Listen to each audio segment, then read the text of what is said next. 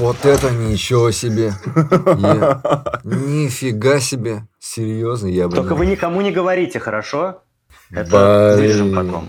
Ну, понимаешь, теперь получается, когда мы это знаем, если это утечет, ты же нас заподозришь. Ну, мы же будем в круге подозреваемых, как, как люди, которые это знали. Я, я не буду прежним человеком теперь уже. Кстати, э, помимо шуток, вот я когда пришел э, в Google в 2005 году, у нас в Нью-Йорке висела доска секретных проектов, и там были, э, ну там просто были нарисованы такие картинки всех вещей, которые в интернете ходили слухи, что Google их разрабатывает, а мы на самом деле ничего такого не делали но это были постоянные слухи. А, но если сейчас вспомнить, что там было, это очень замечательно, потому что там была э, гуглов, гугловский телефон, гугловский браузер, гугловская версия Microsoft Office, а, собственный гугловский интернет и гугловская лунная база. По сравнению с тем, что ты нам рассказал, лунная база – это, конечно, чушь собачья. Мелочи. Держите тайну, а то сами понимаете.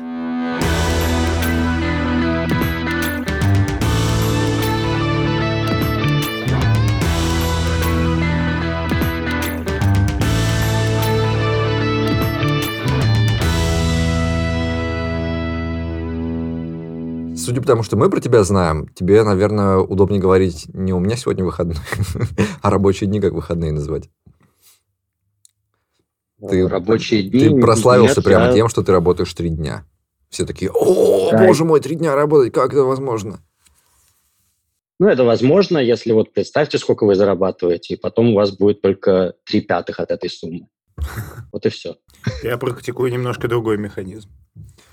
Э, да, у Фила тоже есть лайфхаки, про него все даже говорят, о, научи, как ты это делаешь.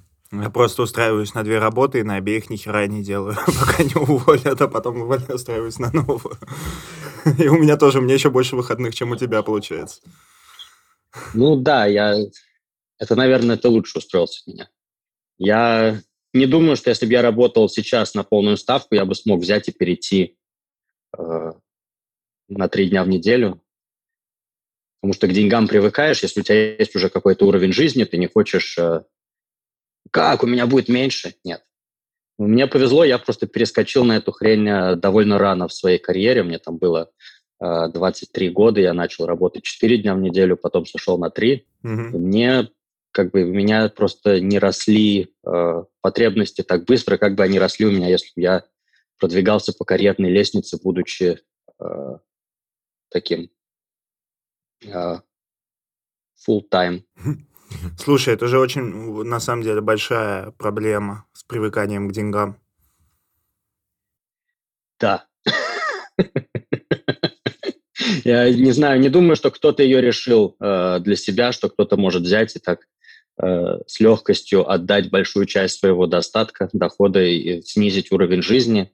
А, наверное, есть дауншифтеры, но ну, Слушай, одно, нет сложно. Одно дело, когда ты сам решаешь, что вот ты такой зарабатываешь, ну, я не знаю, там 10 тысяч долларов, и такой подумал, блин, я хочу работать меньше, буду зарабатывать 4, и подужмусь. Это один вариант. А другой вариант, когда ты зарабатываешь 10 тысяч долларов, а потом ты не зарабатываешь ничего, ты разорился и все такое. И вот это совсем другое. Ты же вот, если решил работать меньше, ты всегда можешь вернуться обратно. И поэтому да, это не страшно. Да, это, это греет. Э, вот я работаю три дня в неделю, у меня есть такое теплое чувство, что я в любой момент могу прийти и сказать, давайте я э, буду работать на полную ставку, и у меня прям доходы возрастут на 66%. Угу. Э, это такая удивительно большая цифра на 66%. Все думают, как так? Ну да, если добавить еще два дня к трем, это 66. Меня-то здесь больше удивляют не деньги. Ну, чем мне рассуждать о деньгах? Меня здесь больше удивляют противоречия, которые есть в индустрии, что вроде как бы все хотят так же, все хотят работать три дня. Ну, работать чуть-чуть, да.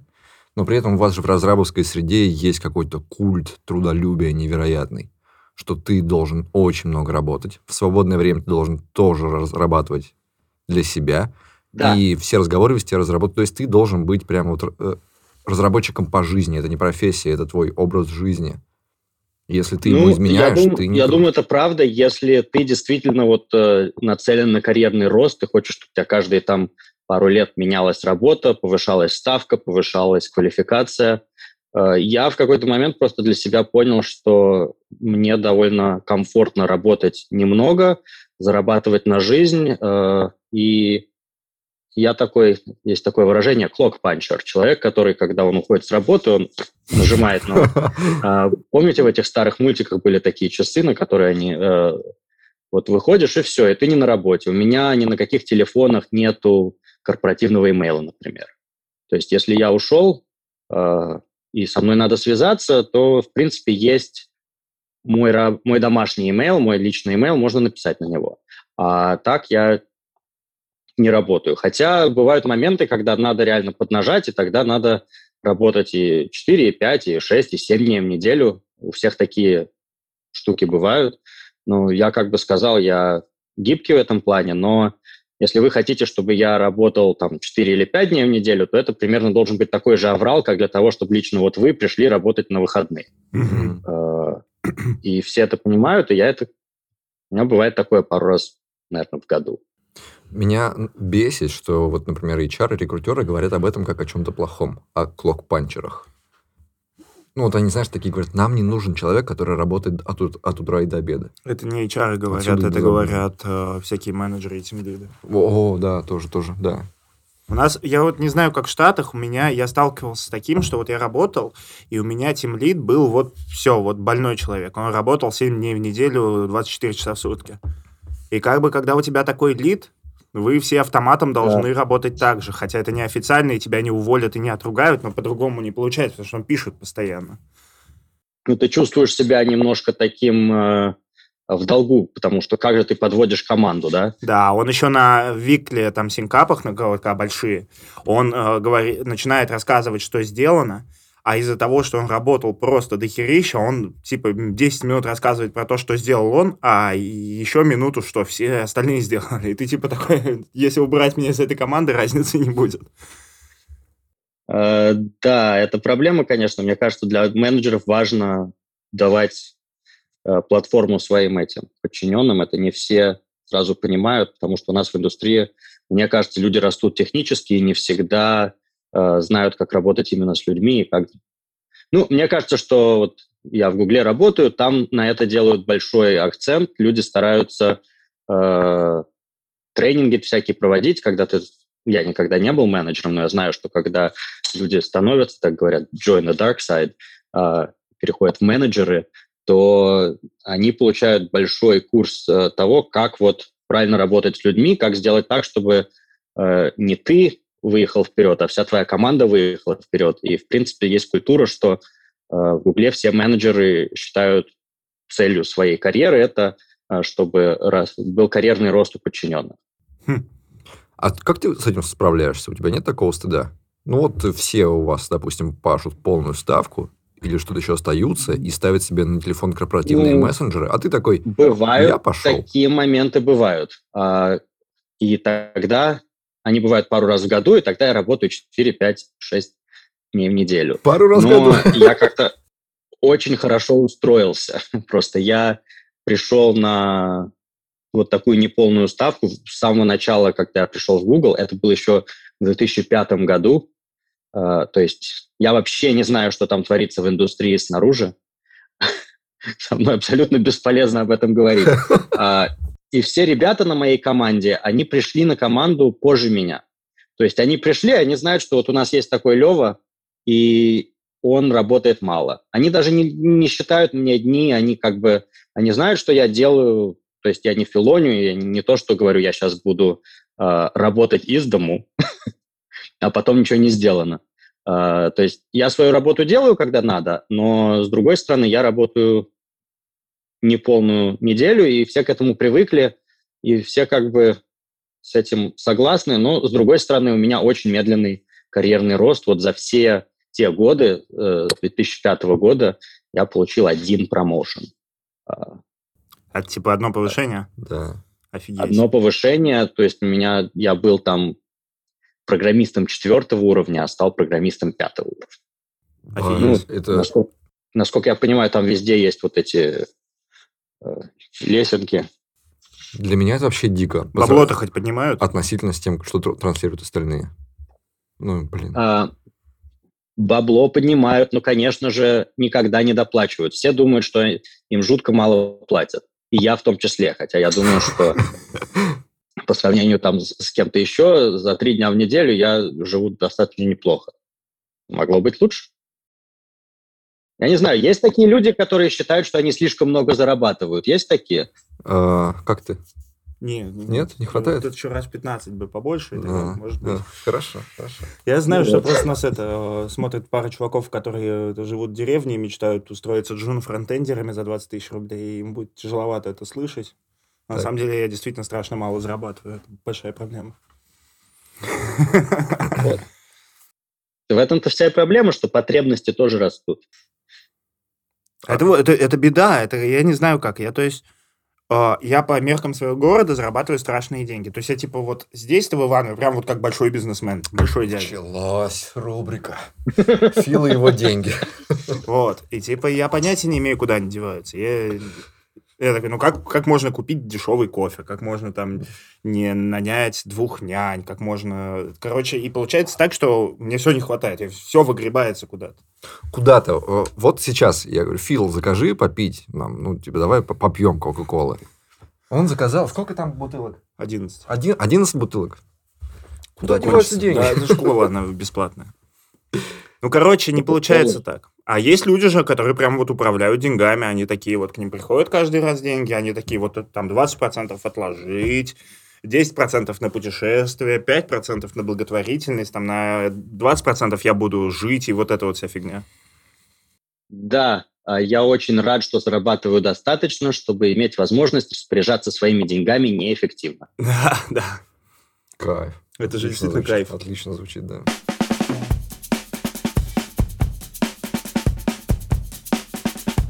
Это наша очередная рубрика с Raiffeisen Digital. Где ты мне пытаешься рассказать про какой-то enterprise здорового человека. Что это такое? Ну вот смотри, для меня какая самая классная причина работать в стартапе. Вот ты идешь, что-то делаешь, у тебя не получилось, угу. ты потратил кучу денег, ты что-то сломал, ну и фиг с ним. Ну и выкинул свое приложение, пошел делать новое. Дали тебе инвестиции 10 миллионов. Ты на них поработал пару годиков, ну, не взлетел и не взлетел, ну, поди еще. Тебе только скажут, молодец, ошибся, развалил компанию. Супер здорово, это отличный опыт. Ты теперь еще ценнее, как стартапер. Супер. А пришел куда-нибудь работать в большую корпорацию. Ошибся где-нибудь. Допустил какой-нибудь баг. И у людей у настоящих, настоящие деньги пропали. Ну, что это такое? Сидеть бояться этого всего? Это же ужасно. В этом суть ответственности. То есть, ты же ты прожил жизнь, закончил свою карьеру разраба, и ты, прикинь, ты никогда не нес ответственность за то, что ты делаешь. Ну, и отлично, и хорошо. Ну, классно же. Ты вот просто работаешь в свое удовольствие и ничего не боишься. Ответственность это страшно, даже Страшно. Ну, это амбиции. Твои амбиции. То есть ты хочешь жить, как бы ты хочешь, чтобы твой труд был значим и так далее, и вот за это ты платишь ответственностью. При том, что в стартапах и банках все остальное это плюс-минус одинаково в плане условий. Угу. В этом и заключается выбор, что здесь ты делаешь то, что работает прямо сейчас, то, чем пользуется миллион человек точно, то, что точно надо делать. То есть в стартапе ты очень часто делаешь то, что могло, можно было бы сделать, а может нет, и фиг знает, сработает или нет, а здесь никаких гипотез. Есть приложение, есть куча аналитики, мы знаем, что нам нужна вот эта фича. Мы ее делаем. Она очень важная, ты ее выкатишь, она очень тщательно оттестируется, и люди начнут ей пользоваться. То есть ты хочешь сказать, что если ты делаешь что-то для людей, а не просто ради развлечения в пустоту или каких-то, не знаю, эфемерных амбиций, mm-hmm. то ответственность будет в любом да. случае, и ты в любом случае будешь постоянно сидеть под угрозой того, что ты сделаешь что-то страшное. Да, но смотри. Во-первых, в том же стартапе, если стартап получается, угу. если он выстреливает, то он превращается, правила точно такие же становятся. То есть разница не в том, что банк стартап, разница в том, пользуются ли тобой люди прямо сейчас и много. Угу. То есть ты делаешь какой-нибудь стартап, ну, например, не знаю, каршеринг стартап, да, он тебя выстрелил, и все, и ты вот в тот момент, когда ты вышел на рынок, и тебя хотя бы 10 тысяч человек стали использовать, ты точно так же можешь угробить миллион долларов или даже что-то еще похуже, там машину кому-то подсунуть нерабочую. Э, грубо говоря, это риск не банка, вот ответственность, это риск продукта, который есть на рынке. Ну, смотри, вот ты сделал какие-нибудь масочки для Инстаграма, и их все используют.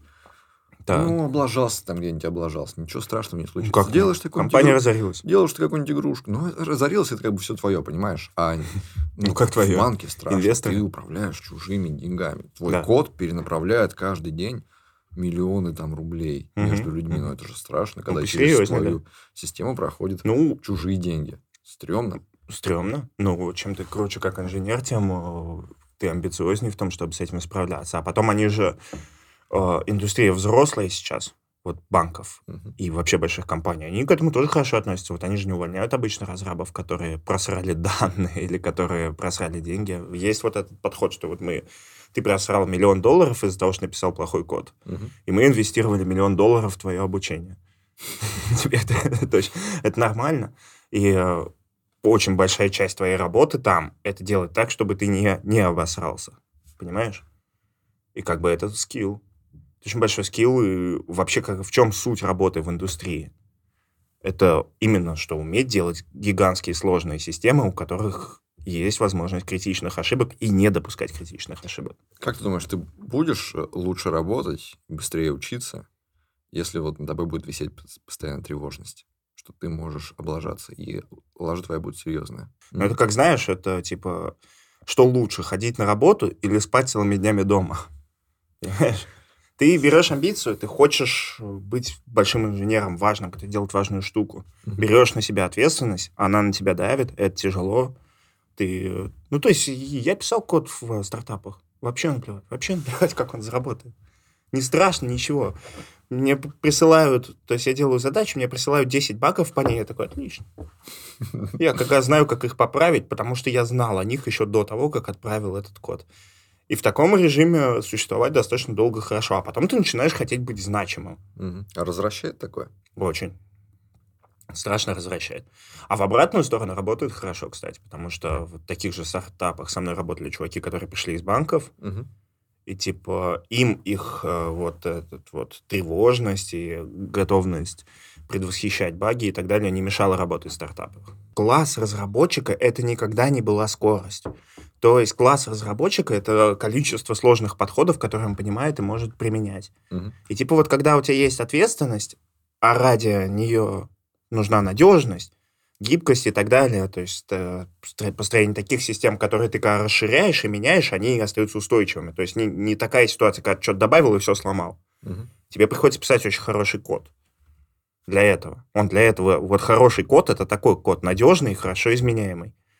И, грубо говоря, вот так ты и растешь. Если ты в стартапе, вот ты придумал идею, начинаешь фигачить, и ты не пишешь хороший код, и не учишься писать хороший код, ты пишешь быстро. Потому что тебе и не надо писать хорошо. Да, но тебя никто никогда в жизни на собеседовании не, не будет проверять на то, как ты пишешь код быстро. Они всегда будут проверять, что ты знаешь и mm-hmm. умеешь. То есть класс разработчика — это вот способность, это вот ответственность и надежность вывозить.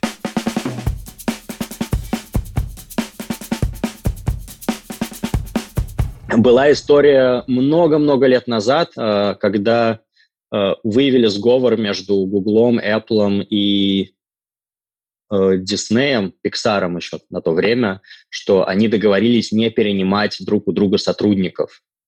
А, то есть не то, что вообще не нанимать, но активно не хедхантить э, сотрудников друг друга. Mm-hmm. И из-за этого был большой класс action lawsuit.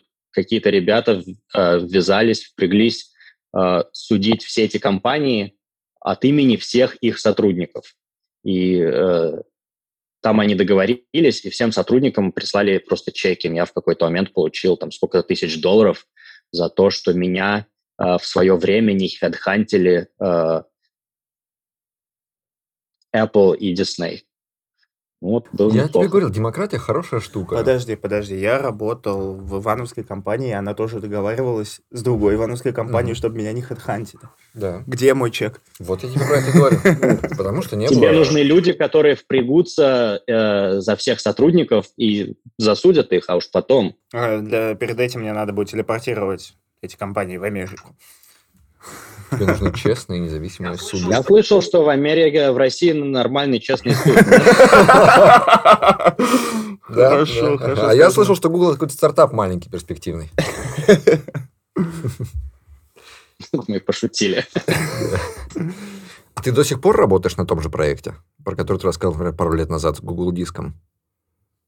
А, да, ну как бы я работаю на той же команде. Это еще одна из uh, таких uh, специфик моего жанра работы в том, что я не очень перехожу с одной команды на команду. Делал это в Гугле, наверное, за 15 лет раза три.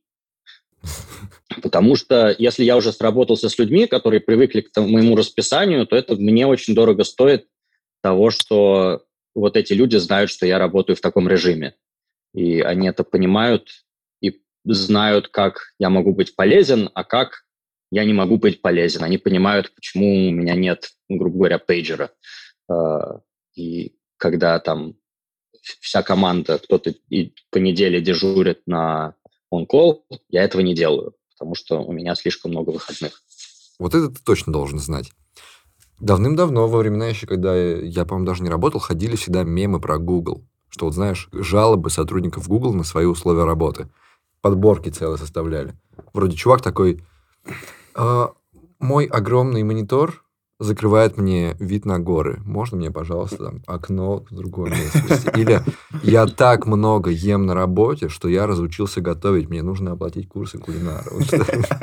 Что-то такое. А, я таких не видел, но я могу рассказать, что еще когда я пришел, действительно ходили вот эти легенды, и казалось, что о, бесплатная еда, сейчас будет бесплатная еда. Это был верх того, что можно было себе представлять, что тебе, представ... что тебе даст компания на работе. Э, и а Нью-Йоркский офис тогда был очень маленький еще, и там просто привозили какие-то бутерброды.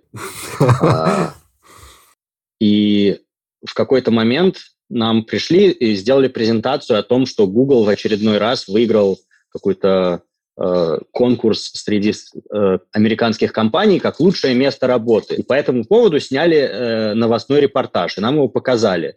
Показали, разумеется, калифорнийский кампус э, с вот этими огромными э, столовыми. Сказали, вот у них есть бассейн, спортивный зал, поликлиника, все это выгул для собачек, э, прачечная, которую ты сдаешь с утра и забираешь вечером. А мы сидели, значит, э, в нью-йоркской столовой, жевали эти бутерброды и смотрели на все это ровно так же, как какие-нибудь э, э, ребята, наверное, из других компаний смотрели в то время на эти мемасики. Э, потому что у нас в Нью-Йорке ничего этого не было. С тех пор стало лучше. У меня похожая история. Когда я работал в Wargaming, я приехал туда, ну, примерно через, там, может, год или сколько-то, когда Wargaming открыл в Минске новый огромный офис. Огромный офис в супер красивом здании, такой бизнес-центр в виде волны. Угу. 16-этажный, был весь занят этой, этой компанией. Переехал он туда из какого-то маленького, маленькой башенки в центре города. Угу. И вот э, часть сотрудников осталась работать в маленькой башенке. И вот э, когда приезжали показывать, какой, какой... Нет, я уже в новом был. Но когда приезжали ага. работать, э, при, приезжали показывать офис Wargaming, все снимать, типа, экскурсии по офису Wargaming, показывали, естественно, наш. И там все чуваки в этой в старой башне такие, «Ну, когда нам уже этот кабинет в этом этом. Но потом Wargaming открыл офис на Кипре. Гигантский парус выстрелил для себя чисто. И вот когда стали показывать экскурсии оттуда, мы такие сидели, твою мать, я тоже хочу бассейн в офисе. Да, у нас до сих пор нет бассейна в офисе, а в тренажерный зал я не хожу. Увольняйся. Ну, что это такое? А, а вы же можно, типа, вот если ты работаешь в Гугле, переехать из Нью-Йорка в долину и не переустраиваясь на работу, просто в тамошнем офисе сидеть? Переехать нельзя. Можно приехать и посидеть, может, недельку. Ну, можно договориться, что посидеть месяц. Но если ты хочешь реально перевестись в офис, то надо договариваться. И, ну, скорее всего, тебе даже не удастся остаться на той же команде. Потому что когда я приходил, это было гораздо там все менее официально, и можно было больше себе позволить. Но со временем поняли, что если у тебя вся команда в одном месте, один какой-то человек сидит э, на три часовых пояса э, вдалеке, то это не круто. И я какое-то время, я где-то год работал вот тем самым чуваком э, на три часовых пояса, отдаленный от всей команды. Э, они все сидели в Калифорнии, я сидел в Нью-Йорке, и у нас был еженедельный митинг для того, чтобы митинг, это не то слово, еженедельная встреча э, для того, чтобы они мне рассказали, что вообще происходит. Э, чтобы всем было удобно, эта встреча была сделана в 7 часов вечера по Нью-Йорку. И я оставался в офисе до 7, а они где-то половину времени просто про нее забывали.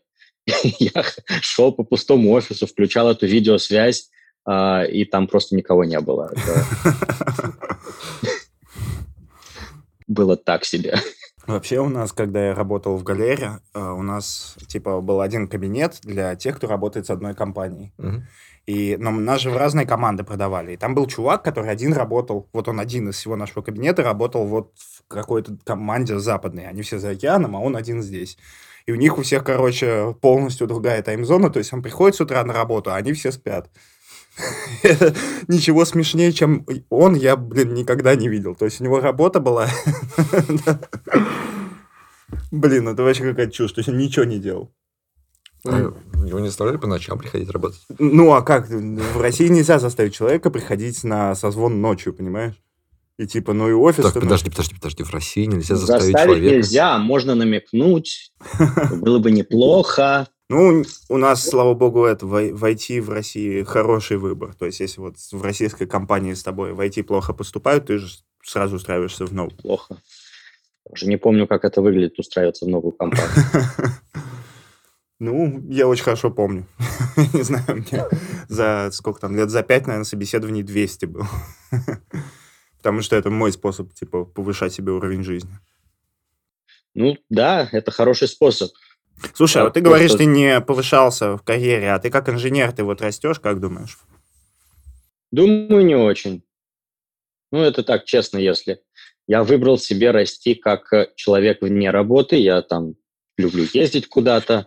А как инженер я каждый раз меня как бы в рамках команды переводят на какой-то новый проект, я себя чувствую таким, о боже, сейчас кто-то придет и узнает, что я ни хрена не понимаю, а, и меня просто вот скажут, да, заберут бейджик и выведут. То есть, в принципе, это когда ты где-то уже 10-15 лет, этот э, синдром самозванца должен пройти, но у меня почему-то он остается. Да, он вроде а, ни у кого не проходит. Я уверен, что я как бы расту, потому что я каждый раз работаю с какими-то новыми людьми на новых проектах. Э, в итоге меня заставляют использовать новые технологии, которые в Гугле уже решили, что ну давайте переходить на них но я бы не сказал, что я там иду в авангарде этого прогресса. Меня скорее, я расту, потому что меня тянут. Это же тоже вот такая идиотская ситуация, работать в Гугле с самого начала, потому что вот типа менять работу, да, чтобы расти. С Гугла куда? Типа это же топ. Ну, есть люди уходят в Facebook, уходят э, в Twitter.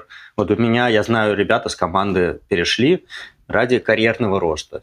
Я плохо себе представляю, как я куда-то перейду на три дня в неделю. Мне уже 41 год. А, мне комфортно. Я думаю, что мой следующий карьерный шаг, наверное, будет перейти на full time. Я надеюсь, что этого не произойдет никогда, но вот это самое лучшее повышение, которое я, наверное, смогу себе сделать. А в Америке вообще есть пенсия? Ну, что ты доработал там до 60 лет, и тебе такие, ну, все, Спасибо, что поработал. А, Пока. В Америке пенсионеры, как бы, они, у них такое сложное формирование достатка. Есть государственная пенсия, э, называется Social Security. Она, в принципе, если я вот скажу, можно получать 2-3 тысячи долларов в месяц, и всем покажется, ни хера себе, как это много. Но на самом деле большинство людей так много не получают. Это зависит от уровня средней зарплаты э, в течение карьеры, и ты это должен зарабатывать тем, что пока ты работаешь и платишь налоги, ты, тебе идут какие-то баллы, начисляются.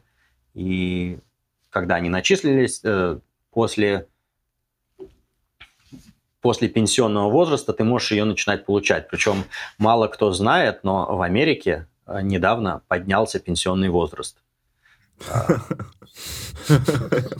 Только он не так поднялся, как в некоторых других странах, а э, поднять, он поднялся на два года, и это поднятие было запланировано много лет назад, э, так что люди, которые только начинали свою карьеру, когда вот эта планка была запланирована поднята, вот только для них он и был поднят. То есть люди и с каждым следующим годом он поднимается там на несколько месяцев, так что в итоге э, он происходит, вот когда мои родители вышли на пенсию, 65 был э, пенсионный возраст. Сейчас он будет 67, при том, что можно выйти на пенсию чуть пораньше, и тогда тебе будет просто меньше выплат давать. А можно выйти попозже, и тогда тебе будет больше выплат давать. И все это рассчитано э, из того, что там есть какая-то средняя ожидаемая продолжительность жизни. И вот сколько бы ты денег собрал, если бы ты вышел в 65 или 67, то давайте это разделим на измененное количество лет. То есть там все... Но для многих американцев, вот для меня, я надеюсь, что когда я выйду на пенсию, то главным моим источником денег это будут сбережения. Э, здесь есть всякие пенсионные, частные пенсионные планы, где ты с зарплаты до налогов откладываешь, тебе еще работодатель что-то подкидывает. 401 план. И оно все лежит э, в каких-то ценных бумагах. Ты можешь покупать и продавать э, фонды, и оно типа растет, как и фондовый рынок растет. А ты планируешь в Гугле прямо быть вот до победного? Я не планирую в Гугле быть до победного, но конкретных планов оттуда уходить пока что у меня нет. То есть может так и получиться, что чисто по инерции я буду до победного. Это я не знаю. Но тебя это ну, не смущает, по-моему, да? Ну, будет, будет. Нет, я не карьерист, я для себя давно понял, что для меня как бы... Я хочу работать хорошо, я не, не хочу там отлынивать от работы, но я не хочу себе рвать жопу на... чтобы как бы чего-то там достичь в профессиональном плане. Э, для меня работа – это способ комфортно жить так, как я хочу. И поэтому тот факт, что я живу, как я хочу, большую процент своей недели, чем работаю, меня это вполне устраивает. Ну, звучит со стороны, это вообще заебись, ну, на самом деле. Не, на самом деле, без всех ироний, по-моему, так и должно быть. Ну, типа, и, да. по-моему, это абсолютно нормально транслировать, и чтобы все люди так к этому относились. Да. Ну, с другой стороны, я, например, понимаю, что если бы вся моя команда была только из вот таких чуваков, которые клок-панчеры, как я, э, то я думаю, что так бы не сработало. Да, а, ну, я бы вот поспорил, на самом деле. Я думаю, все было бы нормально. Я думаю, Google документы, Google диск хуже бы не стали. У меня есть вот э, так, такое ощущение, что на самом деле, типа, на самом деле все примерно так и работают. Ну, кроме mm. вот прям вот убежденных трудоголиков, что, ну, грубо говоря, не так важно, сколько часов ты на работе реально готов потратить. У тебя просто ограничено количество и качество вещей, которые ты сделаешь за месяц, потому что у тебя интерес к этому ограниченный. А убежденные люди, которые, типа, которые безумно любят проект, технологии и так далее, они, сколько им не говори работать, они все равно будут работать все свое свободное время. Сами да, но такие люди э, открывают стартапы. Нет, стартапы открывают люди, которые вот э, на, на бизнес убежденные, которые, типа, вот убежденные зарабатыватели, а есть же вот, ну вот технические светила всякие, там, Джона Скиты, там, вот такие вот чуваки. Понял, да, про кого я? Которые там... Ну, примерно. О, там, не знаю, условный Дэн Абрамов, там, которые технологически очень а, запарены. Которые э, вот ты проводишь свою любимую часть жизни путешествуя, а они проводят свою любимую часть жизни, придумывая там фреймворки или там новые технологии, изучая, и вот они все равно никуда бы не делись как бы так что... Ну, мне, мне просто кажется, что большинство таких людей рано или поздно оказываются или в стартапах, где они имеют настоящее влияние на техническое направление компании, потому что компания маленькая, или дорастают до того, что они даже в большой компании, как Google, могут взять и написать фреймворк, на котором вся компания будет потом сидеть. То есть если они не доходят до такого уровня, где они настолько влияют на все техническое направление все более расширяющегося количества человек, мне кажется, они уйдут в стартап, потому что им будет казаться, что а почему я должен работать на фреймворке, который написали там, на другом этаже? Я лучше свой напишу. Ну, То да, есть да, у нас есть, есть вот люди, которые пишут фреймворки для всего Гугла. Это такие, да, я думаю, они э, работают, как ты сказал. А те, которые настолько же вот одержимы технически, но не могут э, дорасти до такого уровня, я думаю, что они идут в стартапы, где им дадут, у них там будет поменьше загончик, но зато побольше свободы все направлять в своем направлении. Да, все так. К счастью, к счастью, я не такой. Я бы на твоем месте вообще перешел обратно на пятидневку, продолжал бы работать три дня. Это нечестно. Я честный человек. Ну, Поэтому, ну да, иначе, иначе же месте. получится капец скотство. Ты оставишь Google без денег. Ну, это не... Конечно, Google, наверное, разницы особой не заметит, но мне лично было бы неприятно. А, я думаю, что есть такие люди, которые вот сейчас, когда все на удаленке, то они работают, ну, так себе. Да уж, если Пусть это будет на их совести. Пусть это будет на их совести, Фил.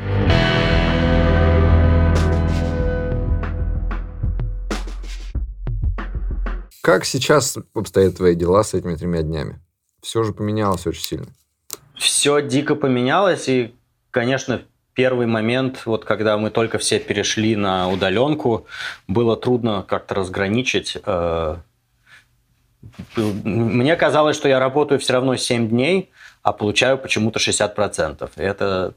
Но я нашел в себе силы э, перестать работать 7 дней. Во-первых, у меня за вот период пандемии родилась дочь, угу. и теперь работа – это сладкий отдых. Ну, вот я и хотел спросить, не хотел ли бы ты себе взять еще пару дней? А хотя какая разница? Какая ну, разница, если ты дома? дома, да. Да. Ну, разница в деньгах. Нет, мы к тому, что типа э, работа не спасает от детей, если это работа дома. Вот если ты в офис должен ходить, то клево. А типа если ты дома... Ну, вот смотри, я сейчас сижу, я с вами разговариваю, когда я работаю, я как бы могу уединиться вот в этом своем уголке и ну, ты жена, э, ухаживает за дочкой. А в, не, в нерабочие дни я ухаживаю за дочкой. Поэтому, конечно, разница есть. Ухаживать за дочкой здорово. Наверное. Да. Мне каждые первые пять минут, что я сижу с детьми, тоже кажется, что это очень-очень здорово. Да, давайте согласимся, что это очень здорово все вместе. В общем, э, к чему я хотел спросить, это же, наверное, для тебя гигантский-гигантский перелом получился. Вот ты такой на дзене. Да. Работаешь три дня, ездишь по всему миру. Бам, пандемия, бам, дочка. Дочка ведь, да? Да, дочка. Мне реально трудно понять, э, что сильнее изменило мою жизнь, дочка или пандемия. То есть для меня я никак не могу этот клубок для себя распутать. Вроде теперь мне и никуда особо и нельзя, потому что я не могу семью сейчас в такой момент бросить. А ну вроде никуда и не пускают. И вообще лучше сиди, ну, всю весну, там, все лето, говорили, лучше сиди дома, э, из дома не выходи. А мне еще там, я каждый день хожу за кофе, я не умею делать кофе дома, но при этом я любитель, я хожу, беру flat white. И вот я даже в самый как бы, разгар всего того пиздеца, который происходил в Нью-Йорке, я ходил э, каждый день пил кофе. И мне писали, ты распространяешь эту чуму. Кто тебе писал? Ну, у меня есть э, блог, у меня в блоге есть э, комментаторы, а комментаторы это такой... Обычно люди, которые прочли, совсем согласились, они ничего не пишут. А есть люди, которым надо высказаться. Вот. Да. Пишут. Они такие, да. Ну, а... У меня еще последняя большая поездка была вот прямо, когда в Китае уже было нельзя, в Азии еще было так себе, а как бы вся Америка и Европа думали, а нас это не коснется. И... А у меня была поездка запланирована в Китай на февраль, на середину, на вторую половину февраля прошлого года. Mm-hmm. Китай и Ближний Восток. Ну, Китай я там перенаправил, поехал в Филиппины и Японию, э, где уже тоже были случаи. И мне после того, как я вернулся, писали, вот, оно ездит по всяким странам, распространяет эту хрень, и теперь у нас будет. Ну, а ты, переболел? Нет. Нет? Я, я, насколько знаю, не переболел. Э, когда... Мне не делали анализ на антитела, но у нас весной, с кем не поговоришь, было такое, что вот ты помнишь, я две недели назад кашлял. Вот у нас такая Наверняка фигня. это было, я переболел в легкой форме. А почему ты, например, вот не воспользовался шансом и не поехал по 50 штатам? Если ты не во все... Слушай, Северную Дакоту. По Америке же, наверное, можно ей кататься? А, можно, но во-первых, у меня родилась дочь. А, но я поехал в некоторые штаты, где я раньше не был. То есть я был за это время в Мэриленде, э, я был наконец-то после долгого-долгого раздумья. Мы много лет с женой хотели добраться до э, парка Йеллоустоун, и вот летом мы побывали в Йеллоустоун. Ну, просто как-то труднее выезжать теперь, когда надо собирать все продукты жизнеобеспечения для маленького человека. Не знаю, я с этим еще так. Ну вот мы на зимние каникулы уехали в Коста-Рику. Это был такой большой прорыв для нас. Взяли, собрались и уехали. Э, я не путешествовал 300 лет, и когда у меня родилась дочь, э, моя жена говорит, все, я не могу, я страшно устал, если мы сейчас еще будем сидеть дома с ребенком все это время, я ну, давай путешествовать. И вот мы с пятимесячным ребенком полетели в Италию. Я таскал, ну, я ее таскал там по пляжам. Запомнилось только, ну, это было круто. Это было реально круто. Я вот, вот что я понял, что это путешествии с маленьким ребенком намного проще, чем дома. Мне было намного проще. Почему? Потому что вокруг все хорошо. Потому что ты невероятно расслаблен и счастлив. Потому что у тебя постоянно происходит что-то новое, и ты в хорошем настроении. Когда ты в хорошем настроении, тебе его не может испортить никакая трудность. Ну, ты таскаешь маленького милого человечка на руках. Она еще легкая абсолютно. Угу. Ты в форме из-за того, что ее постоянно таскаешь. И ты ходишь просто с ней везде. Она из-за того, что тоже ей постоянно есть на что смотреть, она спокойная. И это было очень круто. Она а в чем она у тебя сидела? Я ее таскал либо на руках, либо, знаешь, есть такие специальные слинги, типа там повязываешь такие тряпки и запихиваешь. Да-да-да-да-да. И мы даже походили по горам. Я забрался куда-то высоко с ней. Но однажды я стоял, мы стояли на пляже, и моя жена пошла в магазин, и, ну, ребенок меня, естественно, всего обгадил, а я не мог ничего сделать. Положить ее было некуда, я стоял, ждал весь обосранный, да. Э, нам тут повезло, мы на горшок сажаем. А сколько лет уже? Э, девять месяцев. Фига мы себе. просто приучили ее э, ходить на горшок. Это, ну, нет, мы. Я так говорю, мы, мы, мы все сделали. На самом деле нет, моя жена нашла, что можно так сделать. Ты постоянно сажаешь на горшок, и она учится по-большому ходить на горшок. Ни хера себе. Моей почти два. Я даже еще не притрагивался к этому. Я даже не старался. Это такой будет стресс. С -с содрогаюсь подумать, какова была бы наша жизнь, если бы такого не было. Ну, наверное, вот примерно так. Слушай, у меня вообще вот то, что ты рассказываешь про путешествие с ребенком, мне кажется, у меня вообще не так, потому что каждый раз, когда жена предлагает с детьми даже в магазин съездить, так. это, блядь, целая история. Реально просто завести машину, притащить туда э, эти детские кресла, взять то, что им надо с собой в магазин, угу. самих детей уговорить туда ехать, купить им миллиард вещей, которые им не нужны. Причем а, тут же еще такая фигня, что дети просят все, я говорю, да. Жена говорит, нет. Я начинаю ругаться с женой. И реально даже в магазин жопно съездить.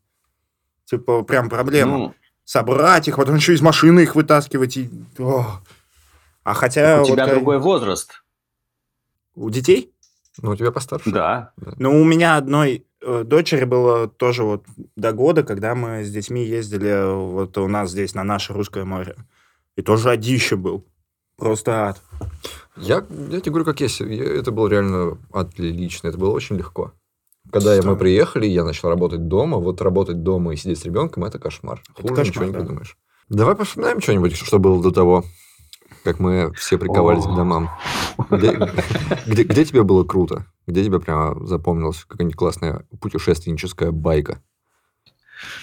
Путешественническая байка.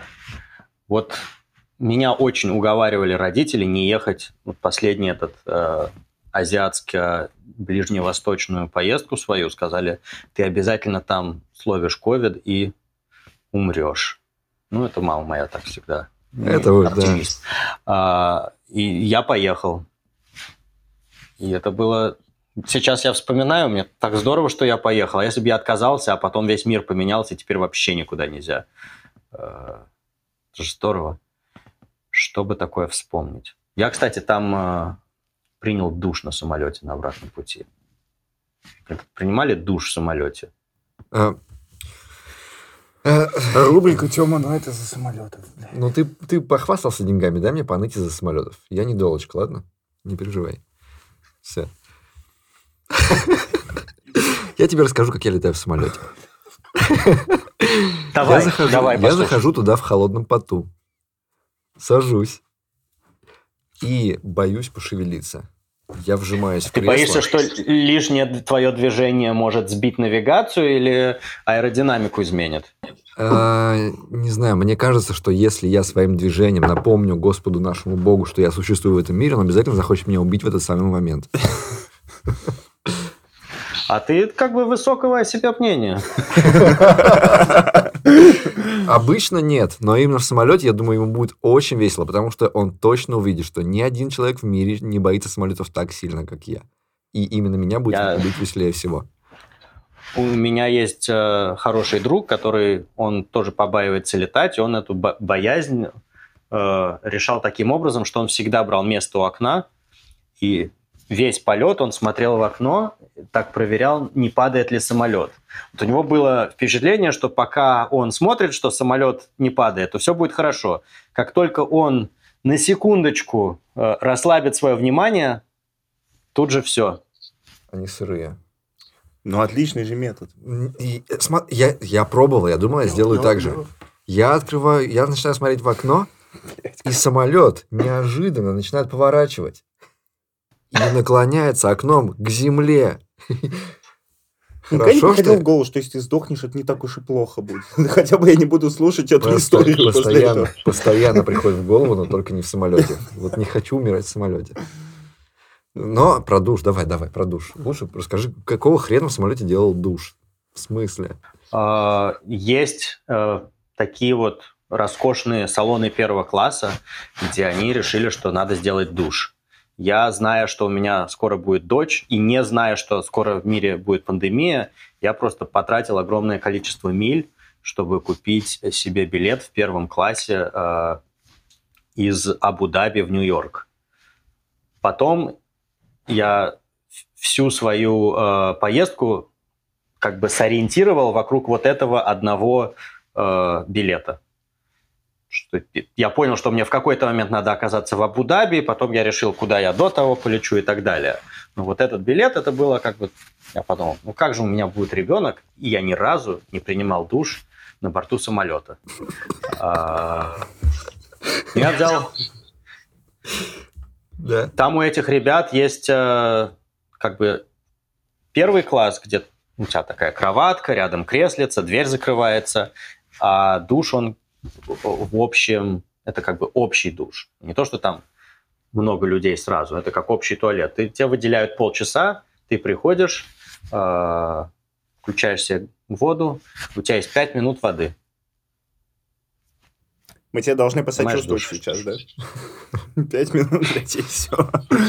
Ну, это, э, это такая довольно абсурдная ситуация, где ты заплатил... Эти билеты, они стоят там 10 тысяч долларов. Я взял за сколько-то там десятков, со- 100, 150 тысяч миль я на это потратил. Но ты представляешь, ты заплатил 10 тысяч долларов за то, чтобы принять душ. Но тебе надо это успеть сделать за 5 минут. Просто потому, что ты на самолете. Как бы сказал один мой хороший друг, хорошо пофлексил. Ну и как?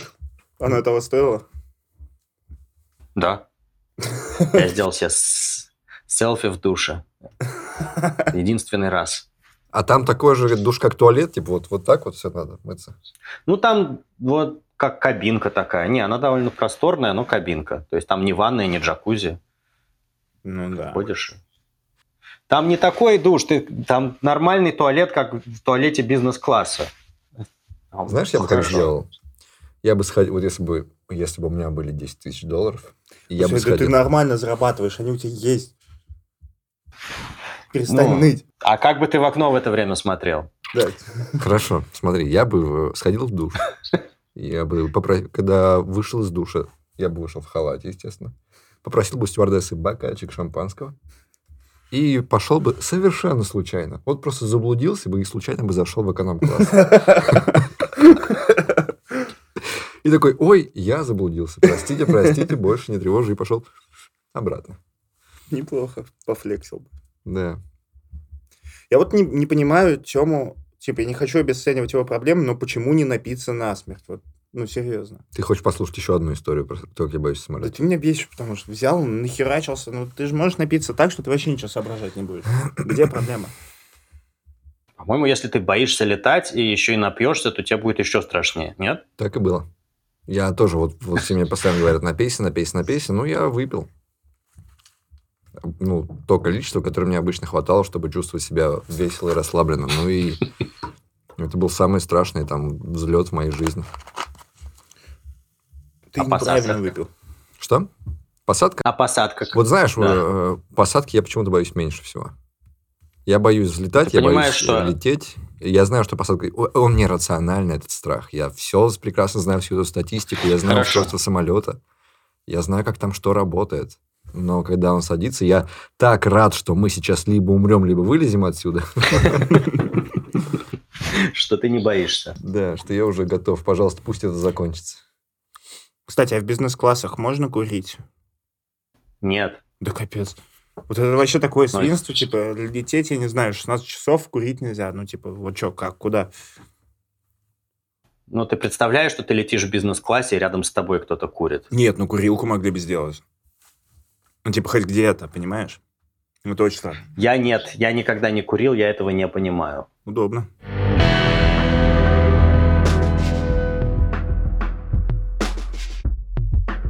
У таких заядлых путешественников, как ты, мне кажется, есть какое-то, знаешь, тяга к путешествиям поострее. Ну, типа, объездил 70 стран и такой, а теперь мне надо в Северную Корею. Или а теперь мне надо в Иран. Что-нибудь такое. Смотри, самое интересное, что и Северная Корея, и Иран, они не являются путешествиями поострее, мне, как мне так представляется. То есть, э, если ты не отковырнешь в Северной Корее какой-нибудь плакатик любимого вождя, то, насколько я понимаю, путешествие в Северную Корею заключается просто в том, что тебя везде водят и показывают как все хорошо. Отличные достижения социализма. Иран, кстати, тоже безопасная абсолютно страна. Вот у меня много знакомых туда ездили. Я бы очень хотел туда поехать, но даже когда я еще ездил американцам, туда было трудно попасть.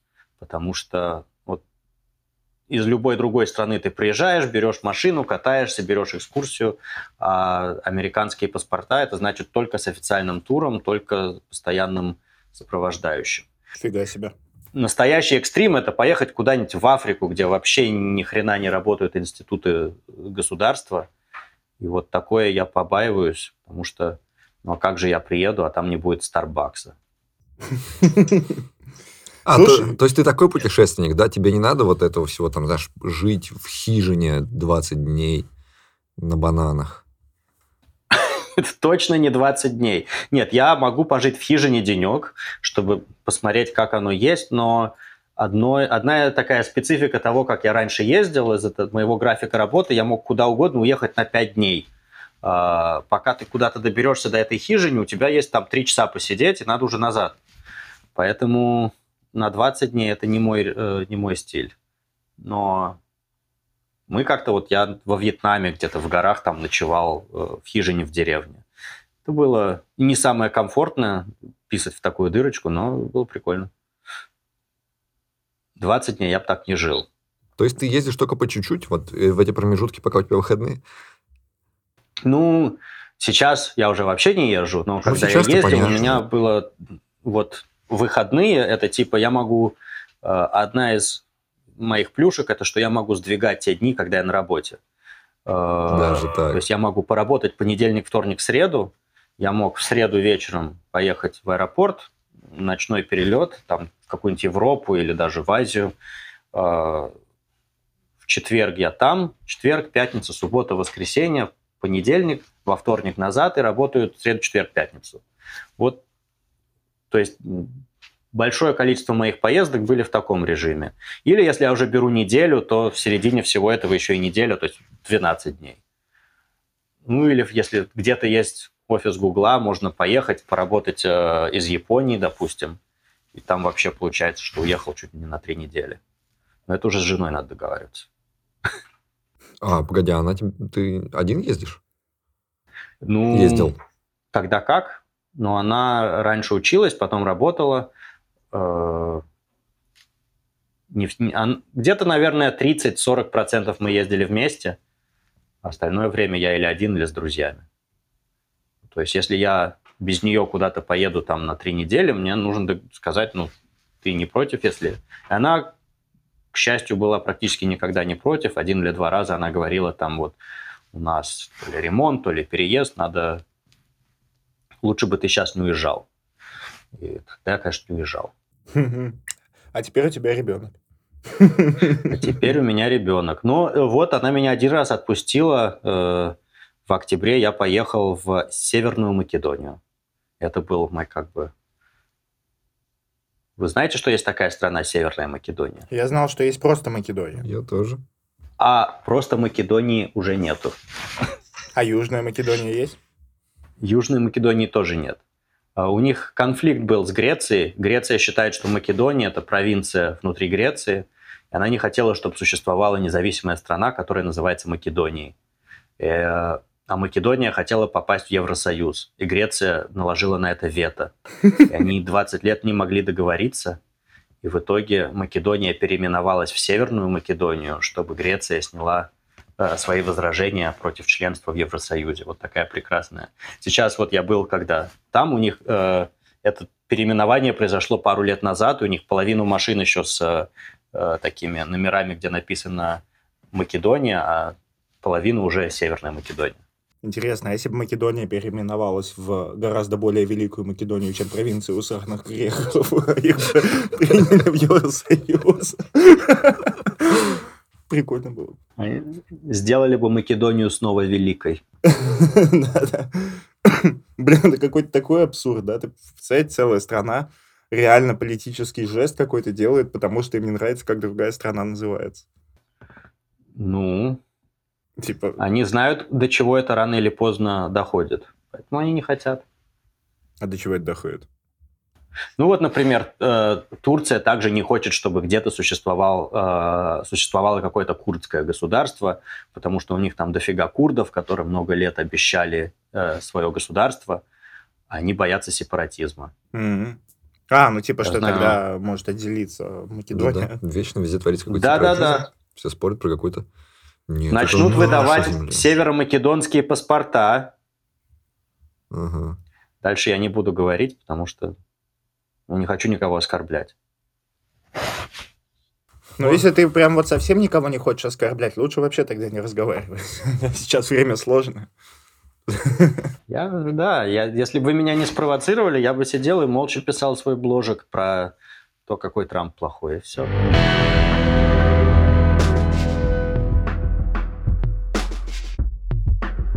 Слушай, я очень хочу куда-нибудь уехать, но для этого мне надо подать на госуслугах заявление на обновление гра- э, этого загранпаспорта. И я уже год этого просто не делаю, понимаешь? Потому что мне не нравятся госуслуги. Типа... А я очень хочу куда-то поехать. Что ты рассказываешь? Ну, ты рассказываешь человеку, что паспорт надо какой-то. Ну, э, как я понимаю, в Америке... Ну, подожди. Ты просто берешь, садишься в самолет и летишь. Что? В Америке, чтобы выехать из страны, нужен паспорт. Не такие уж вы и крутые, как я думал. Да? Ну, нет, подожди, даже не так. Для того, чтобы выехать из Америки, действительно ничего не нужно показывать. Uh-huh. Но ты не можешь выехать в никуда, тебе же надо куда-то въехать. А, туда, куда ты приедешь, там у тебя проверят документы. Если у тебя нет права на въезд в ту страну, то авиалиния должна будет за свои деньги тебя обратно отправлять. Поэтому на регистрационной стойке в, в Америке, когда ты на международный рейс садишься, авиалиния проверяет у тебя паспорт, чтобы он у тебя был. Ну, просто а, американский а, паспорт. Ну, естественно. Ну, любой паспорт. Ну, подожди, в, в Америке нет такого, как гражданский паспорт. В Америке паспорт – это есть загран. А, здесь нету внутренних паспортов. Mm, вот так. То есть у большинства американцев просто они не имеют никаких паспортов. А, если они никогда не выезжали за границу, у них их просто нет mm. их не делали. А мне без американского паспорта как-то вот некомфортно всегда, потому что а вдруг я захочу куда-то уехать, а у меня паспорта нет. Поэтому, э, когда его надо обновлять, я специально заказываю, чтобы мне за два дня сделали. Вот я Не вам зав... Бог. завидую, что для вас паспорт это одновременно виза во весь мир. Ну, не во весь. Вот мне в Россию, например, нужна виза. А что здесь делать-то? Ну, невелика потеря. Ну, когда, когда ты последний раз я был? человек, который говорит по-русски, иногда Да мы, мы шутим, мы иронизируем. Э, Когда ты последний раз был? Я был в- летом 2019 года, вот, наверное, за месяц до того, как виза у меня истекла. У меня была с 16 по 19 э, трехлетняя виза и трехгодичная. И это было круто, я чувствовал, вот я поставил визу, и мне теперь классно ездить. А до того надо давали визу только на, вот если ты принес билеты на неделю, вот тебе на эту неделю дают одноразовую, и все. Слушай, а это правда, что в Россию визу получить, ну, прямо геморно? Мне геморно, а так я не знаю. Я думаю, что если ты просто какой-то среднестатистический человек, то ничего страшного, ты подаешь документы. Просто ты... Я никогда не ходил в российское консульство или посольство. Я хожу какое-то русскоязычное travel-агентство, и они этим занимаются. Я им даю документы, даю деньги и через неделю забираю. Но в моем случае у меня в американском паспорте там есть такая графа «Место рождения». У меня написано «Россия». И когда я подаю на визу, э, мне надо доказывать, что, будучи рожденным в России, я не являюсь российским гражданином. А доказать, что ты не являешься чьим-то гражданином, это довольно нелегко. То есть, Казалось бы, ну, ну, что здесь такого? но в моем случае э, этим доказательством является старый советский паспорт моей мамы, где я вклеен э, такой фотографией на там третьей странице ребенком, и там стоит штамп, что мы выехали на постоянное место жительства 1 января 92 года. Вот если бы мы выехали э, в конце февраля 92 то я бы автоматически стал российским гражданином. Успел? От него же еще не так просто отказаться от нашего гражданства. Ну, насколько мы слышали, да. Там надо как-то еще... Я в какой-то момент пытался его восстановить. А, Ну, не сейчас, не, не в, наше, в наше время я бы уже не стал этим заниматься. Но где-то в году 2009 я как бы подал запросы. Мне прислали письмо, что мы можем вам дать вид на жительство без проблем. Все, что надо, это предоставьте, пожалуйста, задокументированное доказательство отказа от американского гражданства.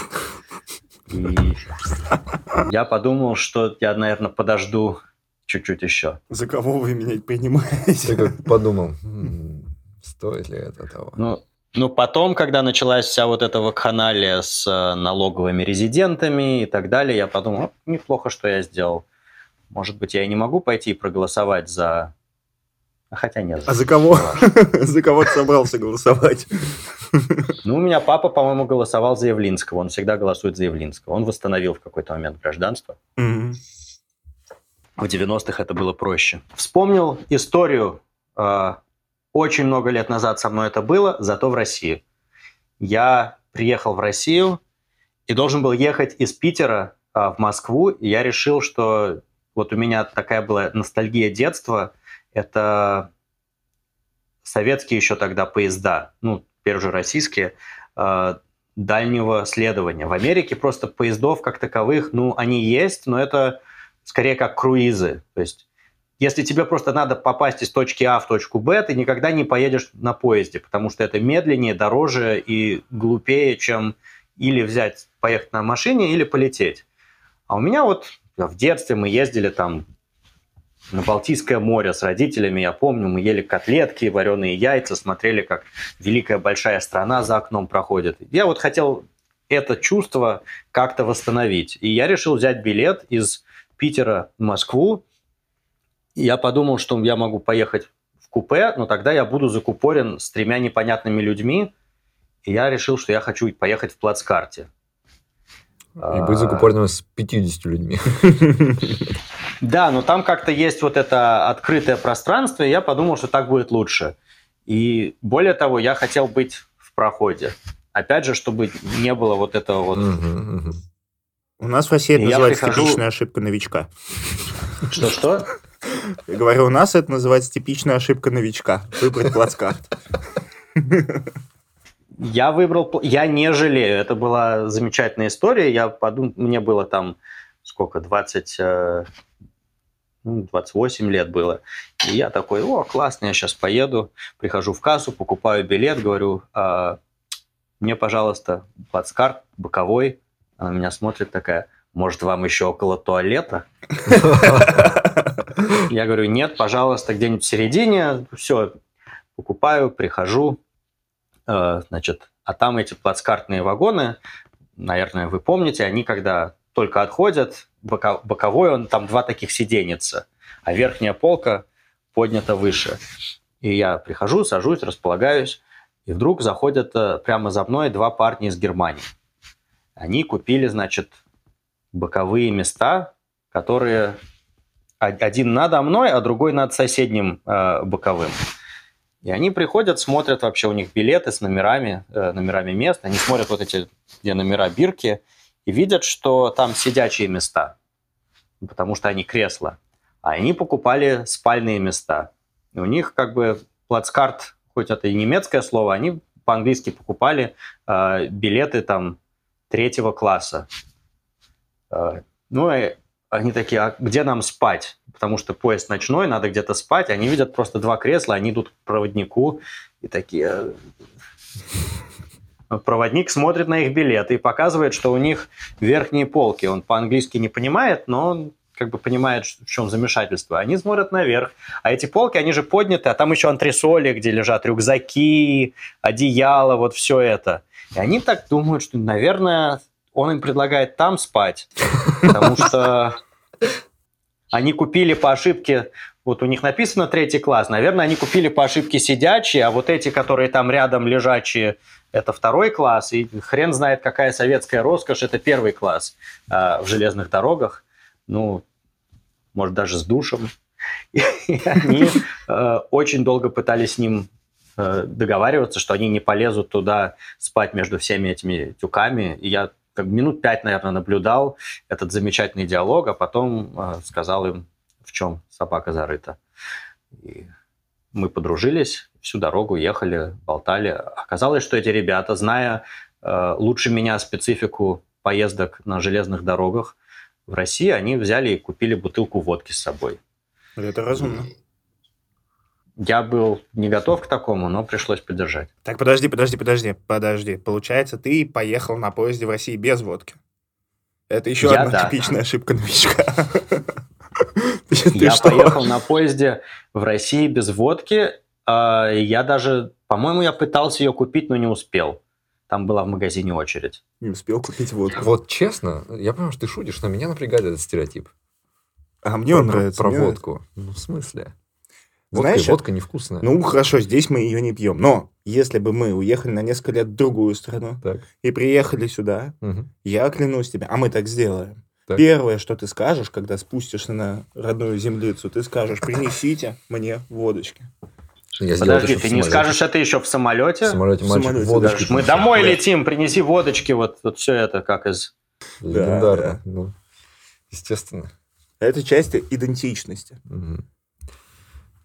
А правда, что в Я сейчас уже не пью водку, но тогда, когда мне было гораздо меньше лет, а, мне казалось, что это нормально. Ну как, хорошо с немцами посидели?